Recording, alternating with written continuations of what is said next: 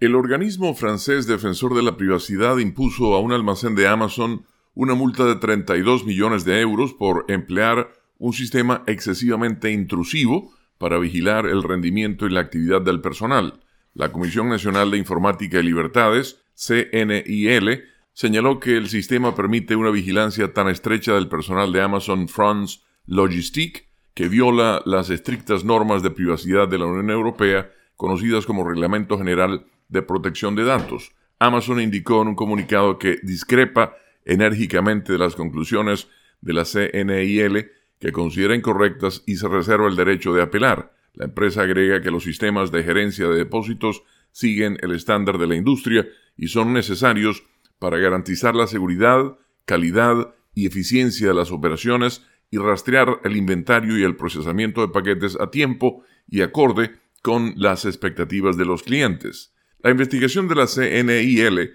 destaca el uso por parte de los empleados de Amazon de escáneres manuales de código de barras para rastrear los paquetes a medida que se desplazan por el depósito, los colocan en plataformas y los preparan para la entrega. Amazon usa el sistema para manejar el negocio y cumplir con sus objetivos de rendimiento, pero la CNIL dice que es distinto de los métodos tradicionales de monitoreo de la actividad de los trabajadores y los coloca, en sus palabras, bajo vigilancia estrecha y presión constante. El organismo sostiene que el escáner, conocido como ametralladora de almacenamiento, permite a la empresa vigilar a los empleados al segundo más próximo porque indican un error si el escaneo es demasiado rápido, de menos de 1.25 segundos. El sistema se utiliza para medir la productividad de los trabajadores, así como los periodos de inactividad, pero bajo las normas de privacidad de la Unión Europea es ilegal instalar un sistema que mida las interrupciones de trabajo con semejante precisión,